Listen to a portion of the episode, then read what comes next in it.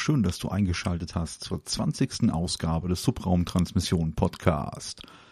Heute ist der 26.10. Ich zeichne heute nochmal alleine auf und ich denke, ich habe wieder das ein oder andere spannende Thema für euch im Gepäck.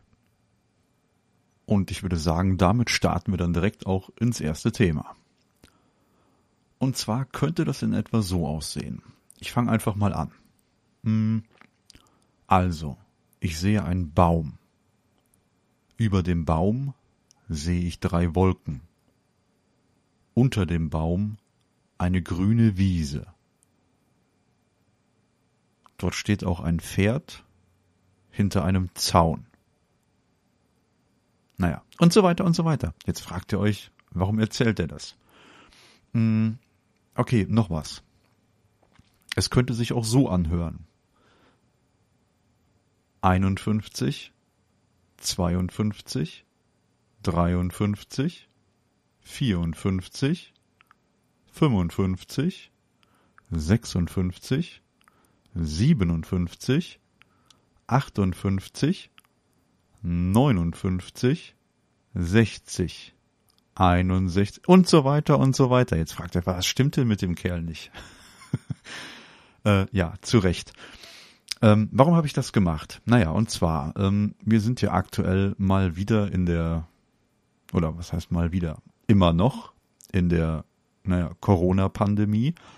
Und es gibt ein israelisches Unternehmen, hm, welches sich zum Ziel gesetzt hat, äh, Corona hm, anhand von Sprache zu erkennen. Und zwar ist das ein, ein, wie ich schon sagte, israelisches Unternehmen.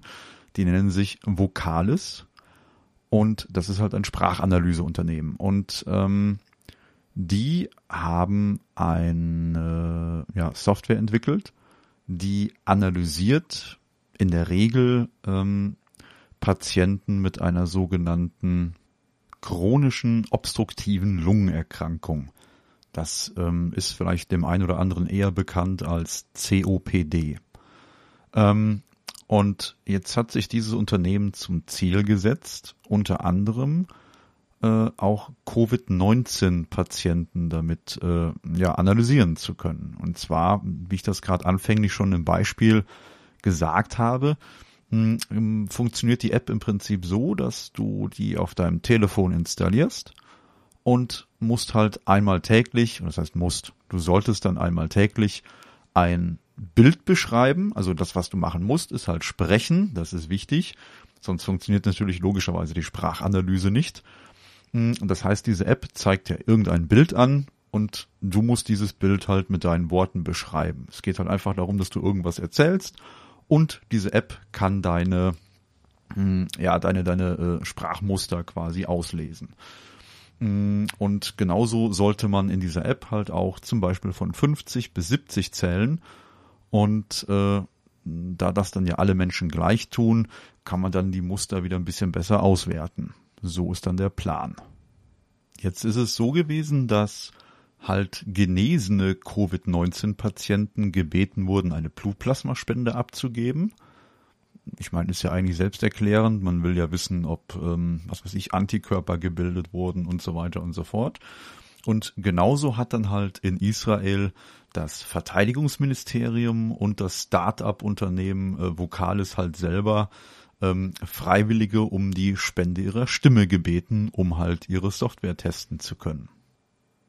Und das waren dann natürlich dann die, die positiv auf Covid-19 getestet wurden.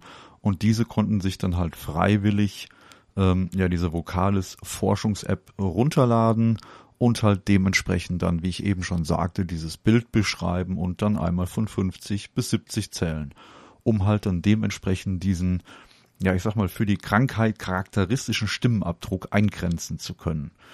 Und da hatte die Firma im Hochsommer diesen Jahres äh, ja schon etwas mehr als 1500 Stimmproben gesammelt. Und ähm, jetzt mittlerweile ist es soweit, dass diese App sogar weltweit getestet wird. Aktuell werden natürlich auch Stimmen gesammelt von Menschen, die negativ auf das Coronavirus getestet wurden, um natürlich dann ja, das noch mehr eingrenzen zu können. Man muss ja dann nachher zuordnen können, okay, da hat jemand die Infektion oder halt nicht. Oder da ist jemand infiziert oder halt nicht. Ne? Das wird dann wahrscheinlich in Zukunft so aussehen, dass unsere, ja, uns umgebenden Roboter, Computer, Smartphones, wie auch immer, ich sage jetzt mal als Beispiel die Siri, die Alexa, äh, Cortana, welche Sprachassistentin es doch immer alle so gibt, egal ob zu Hause, im Auto oder sonst irgendwo unterwegs, die werden dann wahrscheinlich irgendwann mal sagen, oh, Sie sind aber erkältet. Und ähm, ich sag mal, man kann das noch viel weiter spinnen, ja.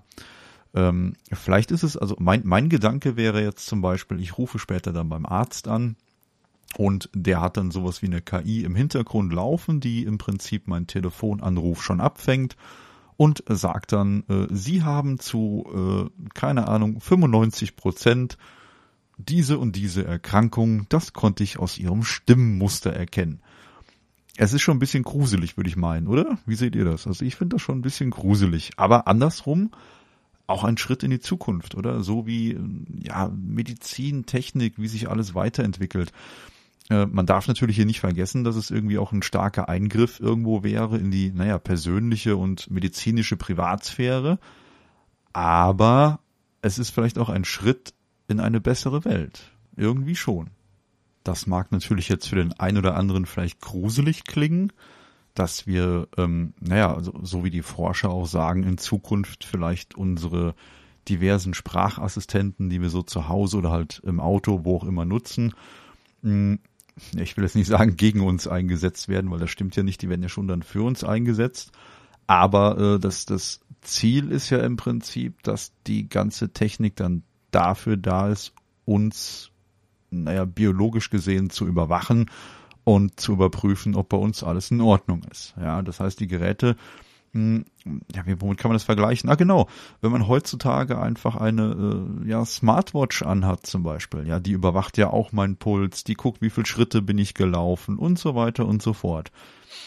Hm, das war uns am Anfang, glaube ich, auch relativ fremd, weil die Uhr irgendwann gesagt hat, ey, guck mal hier, du sitzt jetzt seit so und so vielen Stunden, steh mal auf und lauf nochmal durch die Gegend, beweg dich nochmal. mal ähm, du solltest jetzt schlafen gehen oder wie auch immer, ja.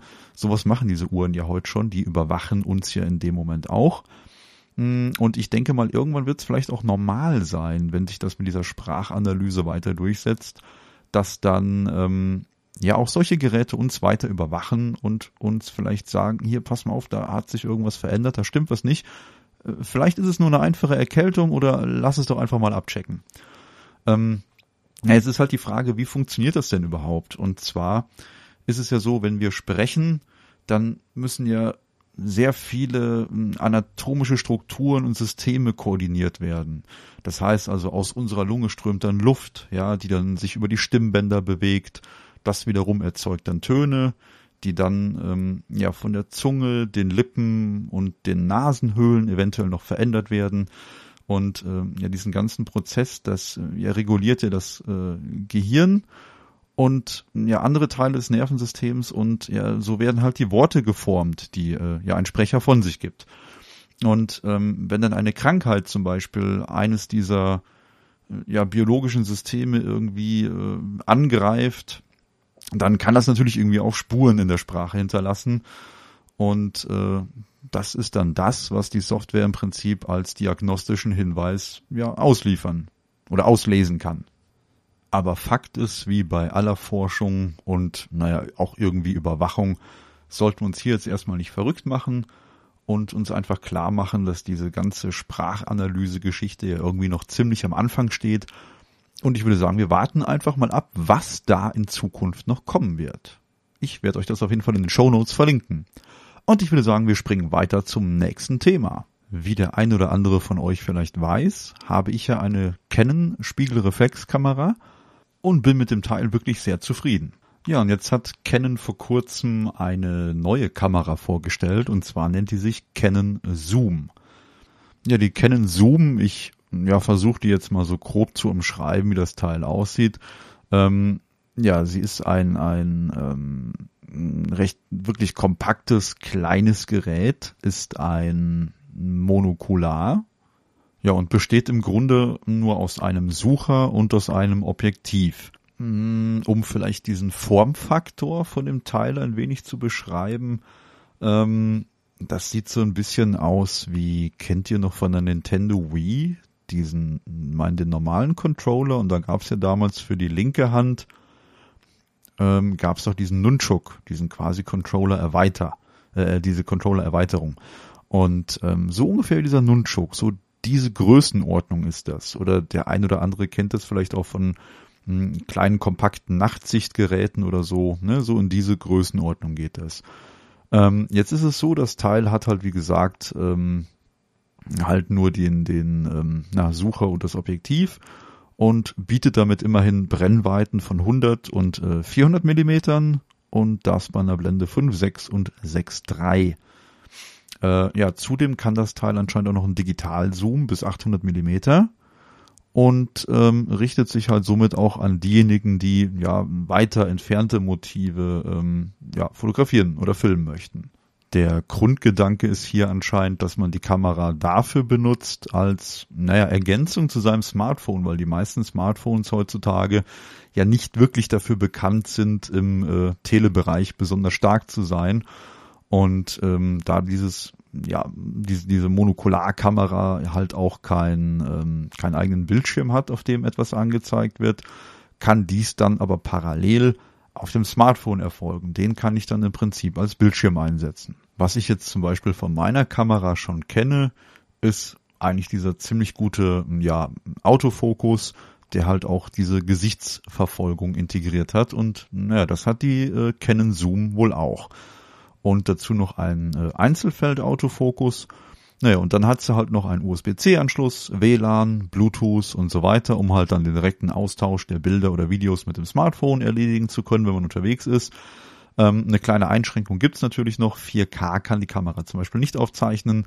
Das macht sie halt dann nur mit Full HD und das wohl auch nur mit 30 Bildern die Sekunde was aber ich sag mal in der Regel ausreichend sein sollte. Verbaut ist hier ein äh, 12,1 Megapixel Sensor. Zudem hat das Teil noch eine äh, optische vierfachachsige Bildstabilisierung und als Prozessor werkelt ein Digic 8 Prozessor. Ja, ich denke, damit ist die Kamera natürlich mit ja gerade mal 145 Gramm und ähm, ja, wie gesagt, diesem kleinen Formfaktor halt wirklich ein ja, tolles kleines äh, Ergänzungstool, würde ich mal sagen, für ein normales Smartphone. Und wenn man die eine oder andere kleine Aufnahme machen möchte für unterwegs, sicherlich ja ziemlich cool. Und ähm, Fakt ist hier einfach, wenn ein Profi halt unterwegs ist, der wird wahrscheinlich sein großes Equipment, seine großen Objektive mitnehmen.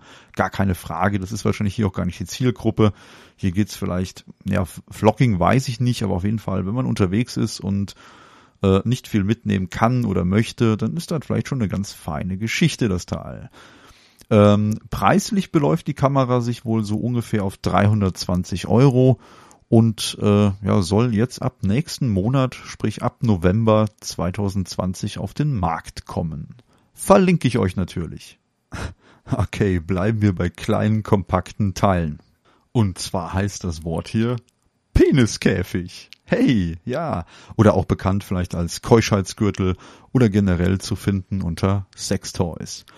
Ähm, und zwar hat hier eine englische Firma, und zwar die Firma Pentest Partners, ähm, ja schon vor etlichen Jahren solche ja Sexspielzeuge, Sextoys ähm, ja untersucht und weiß im Prinzip, wie unsicher die sind. Und nun ist rausgekommen, dass halt durch die Vernetzung dieser Teile im Prinzip Hacker, ja, wie soll ich sagen, Einfluss hätten auf diese Gerätschaften, um diese halt ähm, zum Beispiel dauerhaft ja, verschließen zu können. Und dann kann der User, der das Teil halt äh, gerade am Benutzen ist, halt nicht mehr öffnen. Das wäre natürlich dann nicht so schön.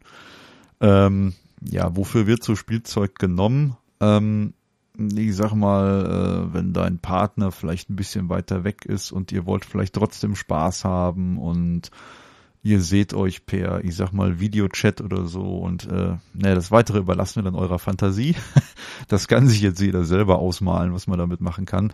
Fakt ist, die Geräte werden halt auch immer ja, wie soll ich sagen, äh, nicht virtuell ist das falsche Wort, interaktiver. Ja, man hat im Prinzip über die Ferne Einfluss auf seinen Partner und kann halt dann gewisse Dinge steuern. Geschwindigkeiten, Rotationsstufen etc. Wie auch immer, das überlasse ich eurer Fantasie. Ähm, oder schaut einfach mal selber in diversen Shops nach, was es da mittlerweile alles gibt.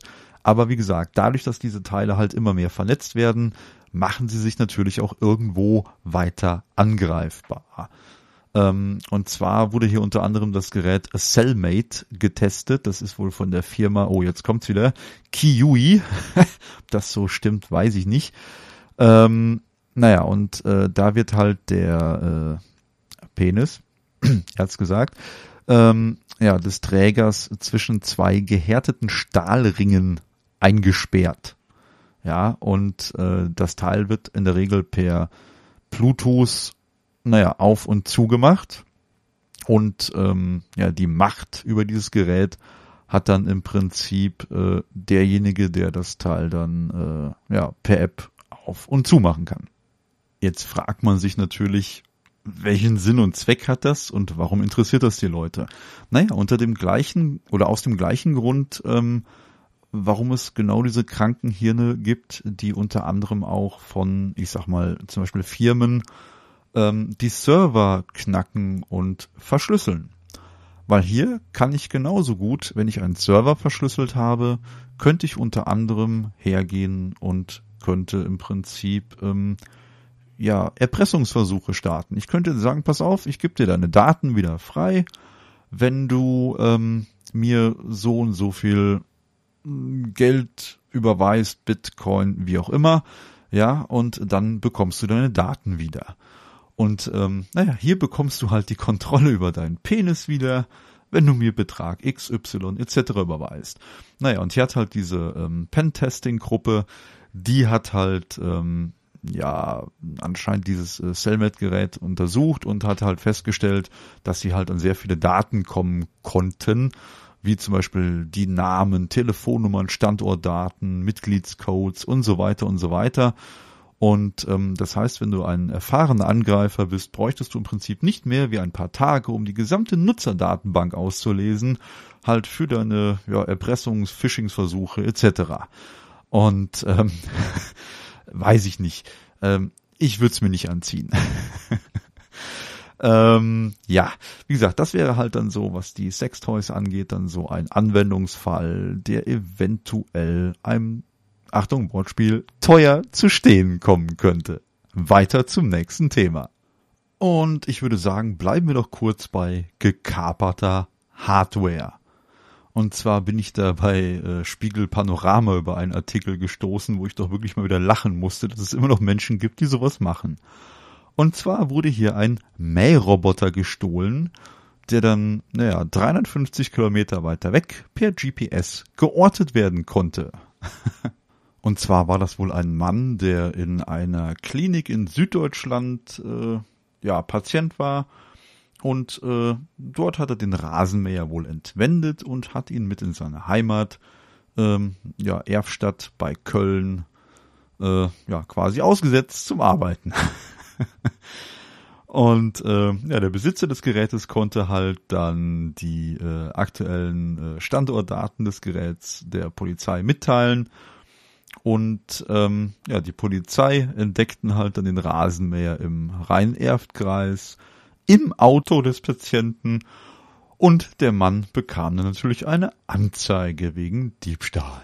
Ganz ehrlich, wie dumm muss man sein, so ein Gerät zu klauen? In der Regel weiß man doch, die Teile sind ja meistens kodiert, dass man damit eh nichts anfangen kann, zudem mit GPS gesichert. Also Leute, lasst die Dinge einfach in ihrem Garten rumfahren, kauft euch selber ein und klaut sie nicht. Das lohnt sich nicht. Meistens nicht. okay, weiter zum nächsten Thema. Ja, und ich sag mal, wer wegen Corona zum Beispiel jetzt oft nicht rausgeht vor die Tür, der kann das jetzt einfach mit Pac-Man Geo machen. ah, ich weiß nicht, es gibt so gewisse Dinge, die muss es eigentlich gar nicht geben. Ich meine, viele oder eigentlich kennt jeder von uns noch Pac-Man, ja. Dieser süße kleine gelbe Ball, der durch die Gegend äh, wuselt und äh, Kugeln frisst, ja. Ähm, jedenfalls gibt es jetzt seit ungefähr Mitte Oktober gibt es da eine neue Version, wie gesagt Pac-Man Geo. Ähm, darf man sich jetzt nicht vorstellen, wie zum Beispiel ein Flugsimulator, der halt auch auf echte Kartendaten zugreift und die Welt sieht total echt und real aus und so. So ist es jetzt nicht. Die Hoffnung hatte ich im ersten Moment, dass es so wäre, aber das wäre wahrscheinlich viel zu aufwendig. Ähm, nee, und zwar ist es hier so, dass zwar auch auf ähm, Google Karten, also Google Maps Kartenmaterial zugegriffen wird, Allerdings äh, flitzt dann dieser kleine Pac-Man ähm, so eher durch das Straßennetz. Ja, also ihr könnt zum Beispiel eure Nachbarschaft als Spielfeld nehmen. Ich glaube, man kann immer einen gewissen, gewiss großen Bereich dann ähm, ja so eingrenzen und sagen, hier pack mir die, die und die Straßen da rein und kann dann im Prinzip Pac-Man in der Nachbarschaft spielen und die Geister und was da so alles rumwuselt, ja, durch die Nachbarschaft Straßen sausen lassen. Ist vielleicht mal ganz witzig so als Gag zwischendurch, okay, ich habe mir mal so ein paar Gameplays auf YouTube angeguckt. Ähm, ganz ehrlich, ich finde, das ist unheimlich schlecht gealtert, allein wegen den Sounds. Ich kann das nicht mehr hören. Aber die Idee ist auf jeden Fall nett. Der eine oder andere kann es ja vielleicht mal ausprobieren und lässt einfach mal Pac-Man durch die Nachbarschaft sausen. Naja, ähm, was es zu dem Spiel noch zu sagen gibt, das gibt's dann halt für ähm, Android und iPhone und oder iOS und äh, die Begeisterung ist wohl eher verhalten bei den meisten Spielern, da es wohl hier so ein paar Probleme mit der Steuerung gegeben hat, dadurch, dass halt die Straßen natürlich nicht immer alle Kerzen gerade sind und äh, hier und da ist mal eine Kurve drin und die Straßen verlaufen schräg und so. Und da gab es halt, wie gesagt, immer so ein paar Problemchen mit der Steuerung. Und das kam dann bei den meisten Spielern nicht so gut an, wenn es da mal auf schnelle und präzise Richtungsänderung angekommen ist. Naja gut, aber wie gesagt, muss einfach jeder mal selber ausprobieren, ob Spaß macht oder nicht. Vielleicht ist es ja mal für zwischendurch. Einfach mal testen. Ich verlinke euch das Spiel auf jeden Fall mal in den Show Notes. Jeder von euch kennt doch bestimmt diese großen Solaranlagenfelder, die irgendwo in der Wüste stehen. Ne? Ja, ganz bestimmt, genau. Wo stellt man denn solche Solaranlagenfelder denn zum Beispiel in Deutschland hin? Haben sich jetzt ein paar Menschen gefragt und haben dafür auch schon eine Lösung gefunden. Und zwar dank einem Vorbild äh, ja aus den Niederlanden. Und zwar äh, wurde jetzt unter anderem wieder eine 750 kW Solaranlage auf einem Baggersee in Nordrhein-Westfalen in Betrieb genommen. Und zwar richtig, ich habe richtig gehört, auf einem Baggersee. Wie funktioniert das? Und zwar befindet sich diese Anlage auf solchen, ähm, ja, solchen, solchen äh, schwimmenden Pontons. Und zwar wurden hier wohl 90 von den Teilen eingesetzt und insgesamt äh, besteht die komplette Anlage aus äh, 2000 Solarmodulen, die halt wie eben schon gesagt 750 Kilowatt erreichen können. Und ähm, ja, dort in der Nähe ist halt eine Firma, die wohl, ähm, ja, oder mehrere Firmen, die wohl äh, Sand und äh, Kies herstellen. Und diesen Kiesbedarf dieser Firmen kann diese Solaranlage wohl abdecken. Jetzt fragt man sich natürlich auch klar, ähm, was sind jetzt so die Vorteile davon, dass diese Solarpanel auf dem Wasser schwimmen? Ich meine, klar, auf dem Land verbrauchen wir keinen Platz, ja, wir müssen die Dinger nirgendwo hinstellen. Ähm, uns gehen da keine Flächen flöten und ein anderer entscheidender Vorteil zum Beispiel ist auch, ähm, dass die Anlagen untenrum wohl auch gekühlt werden. Eben dadurch, dass sie auf dem Wasser aufliegen. Und ein anderer positiver Effekt ist wohl anscheinend dadurch, dass die Teile relativ flach im Wasser liegen, kann man hier wohl mehr ja, Strom ausbeuten, als wenn die Teile irgendwie so schräg in der Landschaft stehen. Und eben genau das ist ja auch einer der anderen Vorteile, eben weil die Teile nicht in der Landschaft aufgebaut werden, können diese Flächen natürlich wieder zum Beispiel von Bauern genutzt werden, um dort, was weiß ich, Getreide, Soja, was auch immer anzubauen. Ne, da gibt es dann keinen Streit um die Flächen. Aber wie gesagt, Deutschland steht hier auch noch ganz am Anfang, was die Nutzung von solchen ja, Gewässern angeht, um dort Solarpanel zu verbauen. Ähm, da machen unsere Nachbarn das schon ein bisschen ja, in etwas größerem Stil, würde ich sagen. Und zwar haben die Niederlande ähm, vor geraumer Zeit eine Anlage ans Laufen gebracht, die 27 Megawatt leistet und in der im Verbund rund 73.000 Solarmodule verbaut sind. Das ist schon echt der helle Wahnsinn, was da mittlerweile alles geht. Wie gesagt, auf jeden Fall super spannende Technik und platzmäßig, ja, sehr lukrativ, würde ich mal behaupten, für alle Beteiligten. Ist natürlich von der Wartung her ein wenig teurer, als wenn die Teile auf dem Land stehen, weil es halt definitiv aufwendiger ist, an die Teile ranzukommen und man braucht halt auch diesen ganzen Unterbau, der schwimmen kann und so weiter. Ist natürlich alles nicht günstig, aber ich denke in Zukunft, mh, hm, ja, wird uns das auf jeden Fall weiterhelfen. Ich bin nur mal gespannt, wie das funktioniert, wenn es friert, wenn der See zufriert, ob er überhaupt zufriert. Da habe ich jetzt leider nichts drüber gefunden. Vielleicht weiß das einer von euch. Klärt mich gerne mal auf, ob die Teile dann einfrieren oder ob die sich selber wärmen können und nicht frieren oder so. Das wäre mal ganz spannend zu wissen. Aber auf jeden Fall echt spannende Technik. Ich packe euch den Link zu dieser Anlage auf jeden Fall auch in die Show Notes, wenn ihr da weiter lesen möchtet. Ich würde sagen, wir bleiben noch ein wenig bei naja, Technik oder Technologie der Zukunft.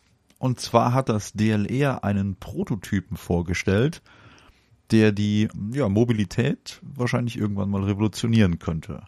Und zwar das sogenannte Safe Light Regional Vehicle oder abgekürzt das SLRV. Ja, das ist ein kleines ja, wie soll ich sagen, ein ja, Auto, ja, schon, schon ein Auto, wenn man es so möchte. Und zwar ein Elektro-Zweisitzer mit einer Brennstoffzelle und der soll halt das Pendeln ein wenig klimaverträglicher gestalten in Zukunft. Und was ich hier schon wieder super spannend finde, ist einmal die sogenannte Sandwich-Bauweise von diesem Fahrzeug und dass unter anderem die Karosserie halt aufgrund eben dieser Sandwich-Bauweise nur auf rund 90 Kilogramm kommt. Ja, das ist halt wirklich ein, ein, ein Leichtbau. Kann man gar nicht anders sagen. Der Zweisitzer ist circa 3,8 Meter lang und natürlich auch recht niedrig gehalten, um natürlich einen geringen Luftwiderstand zu erreichen. Ähm, ja, das eingesetzte Material äh, besteht aus einer metallenen Decklage, die aus Aluminium und einem ja, Kunststoffschaum besteht im Inneren. Das heißt, das vordere und das hintere Teil des SLRV oder SLRV sind aus ja, solchen sogenannten äh, Sandwichplatten zusammengesetzt, die dann als Crashzonen dienen sollen. Die Fahrgastzelle selber besteht aus einer Art Wanne mit einer aufgesetzten Ringstruktur und diese soll während der Fahrt einmal die Kräfte aufnehmen und natürlich auch im schlimmsten Fall bei einem Aufprall die Insassen schützen soll.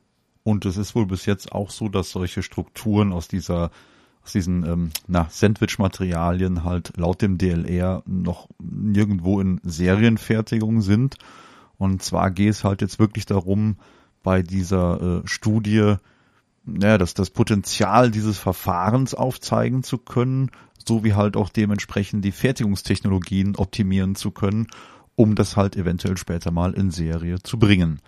Und dementsprechend dann leichte und, naja, sehr effiziente Fahrzeuge herstellen zu können. Jetzt bleibt natürlich noch die Frage, wie sieht es denn jetzt mit dem Energieverbrauch und der Reichweite von so einem Fahrzeug aus?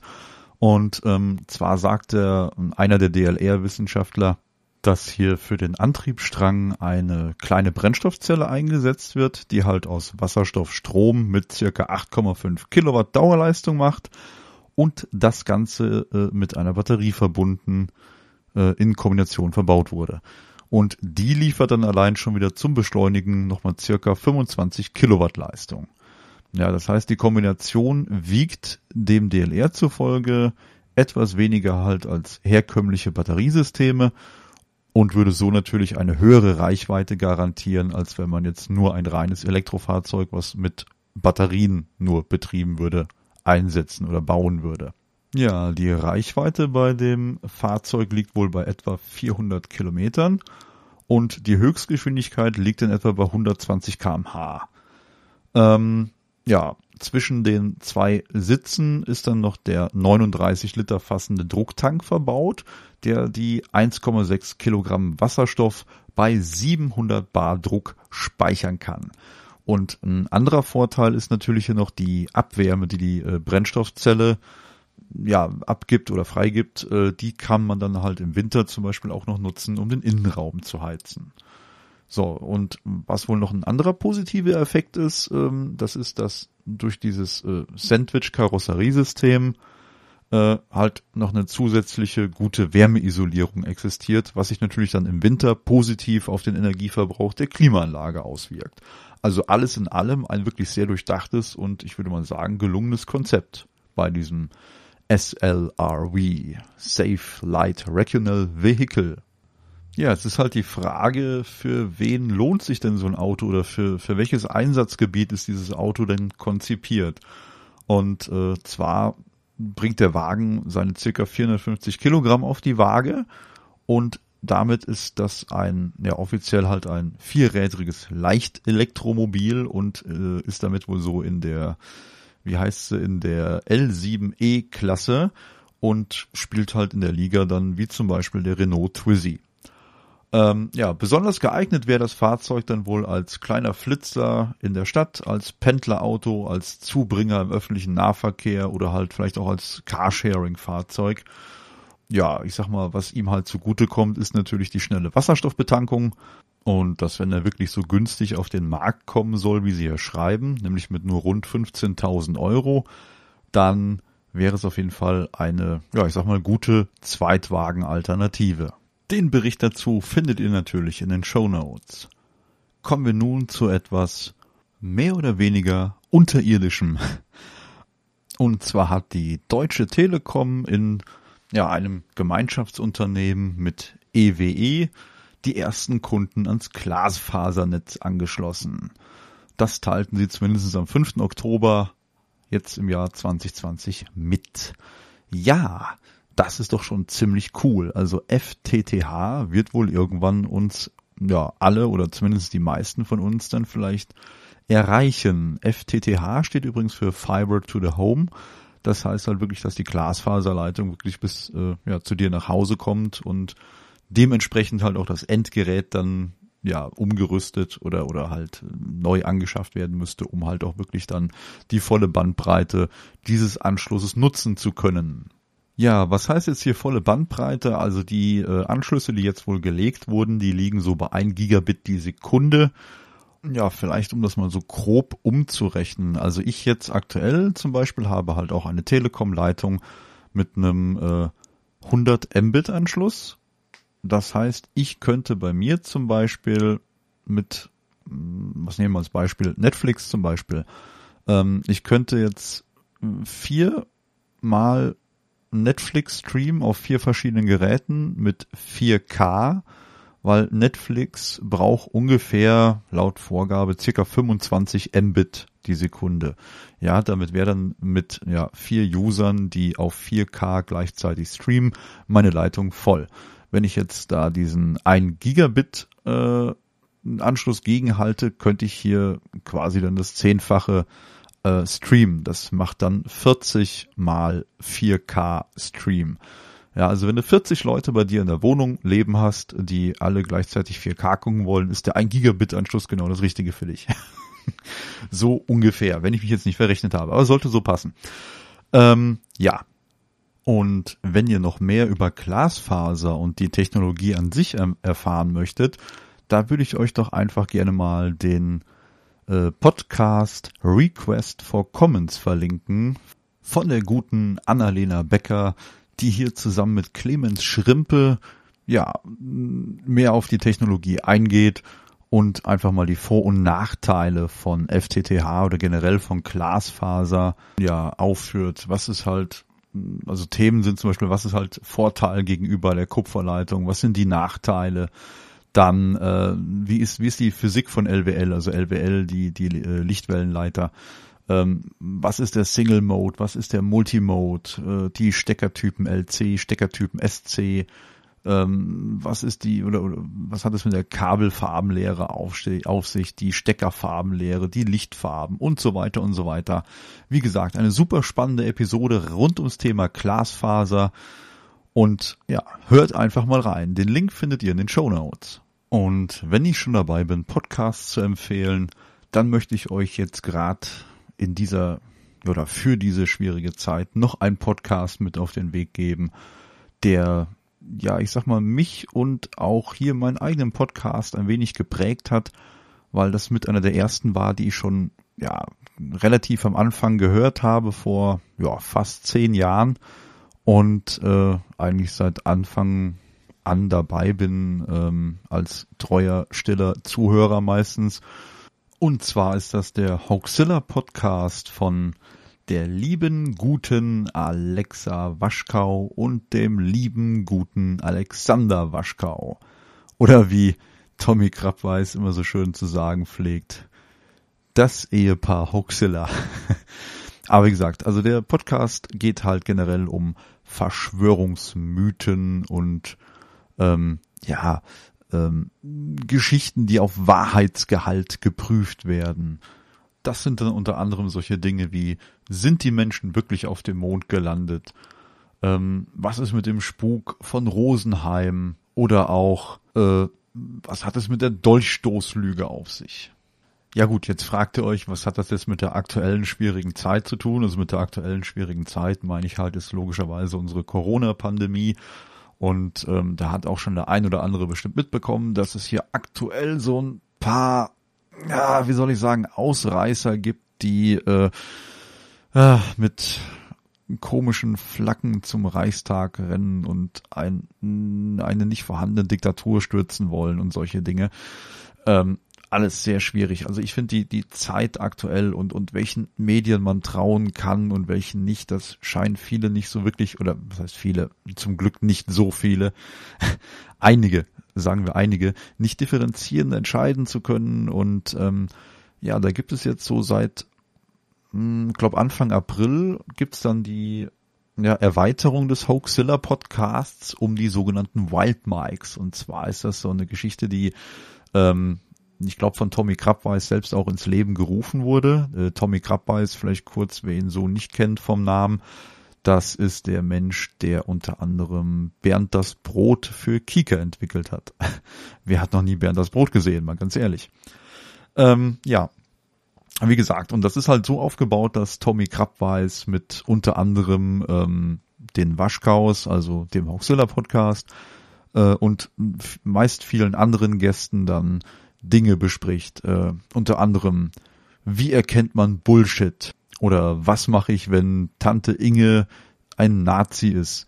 Was hat es mit Aberglaube auf sich? Wie, was ist mit Impfen? Und äh, dann die aktuellste Folge jetzt äh, ist unter anderem Hitler-Hippies, what the fuck? Und ähm, da geht's halt darum, warum äh, laufen denn die, naja, die uns eigentlich so als Hippies bekannt sind, mit Nazis offiziell auf der Straße rum ist alles ein bisschen komisch und das wird halt hinterfragt und da wird versucht, das Ganze in so, ja, wissenschaftliche Ansichten zu rücken, wie es überhaupt so weit kommen konnte. Warum ist das überhaupt so, wie es jetzt gerade ist? Wie gesagt, super geil, hat mir sehr, sehr gut durch die aktuelle Zeit geholfen und ich denke, das wird mir noch weiter durch die Zeit helfen, ähm, weil es ist wirklich gefühlt so, dass aktuell um einen herum irgendwie alle anfangen zu schwurbeln und jeder oder, oder viele zweifeln irgendwelche Maßnahmen an und äh, es wird immer auf die da oben geschimpft und ja, hier wird das alles wirklich mal hinterfragt und aufgeklärt aus vielen verschiedenen wissenschaftlichen Blickwinkeln und ich denke mal, dass ja, mir hilft's einmal, weil ich mich so ganz wohl fühle, weil es da draußen irgendwie noch Leute gibt, die so ähnlich denken wie ich und ich sag immer, ähm, ja, die hätte man doch irgendwie gern als Freunde oder im Freundeskreis, ne? Wisst ihr, wie ich meine? und ja, wie gesagt, hört mal rein, lohnt sich auf jeden Fall. Ich verlinke euch die, ähm, ja, doch, ich denke den Hoaxilla äh, Podcast, den findet ihr übrigens auch unter hoaxilla.com und unter anderem auch den Twitch-Kanal von Tommy Krabweis, wo ihr dann die sogenannten Ferngespräche findet, wo dann diese ähm, ja Wild Mikes Specials, die halt auch unter Hoaxilla als Podcast dann abzurufen sind, aufgenommen werden. So, mit dieser Empfehlung möchte ich euch jetzt ganz gern aus dieser Episode entlassen. Wir haben jetzt ungefähr ja, knappe 40 Minuten. Ich denke, das reicht für heute. Und ich hoffe, dass ich jetzt in Zukunft oder wir, wie auch immer, äh, in Zukunft wieder ein bisschen häufiger aufnehmen können. Jetzt kam leider immer wieder ein bisschen was dazwischen. Aber die äh, Frequenz wird, wird demnächst wieder ordentlich erhöht. Ich wünsche euch noch eine gute Zeit, umgebt euch mit netten Menschen und hört einen guten Podcast. Macht's gut. Ciao.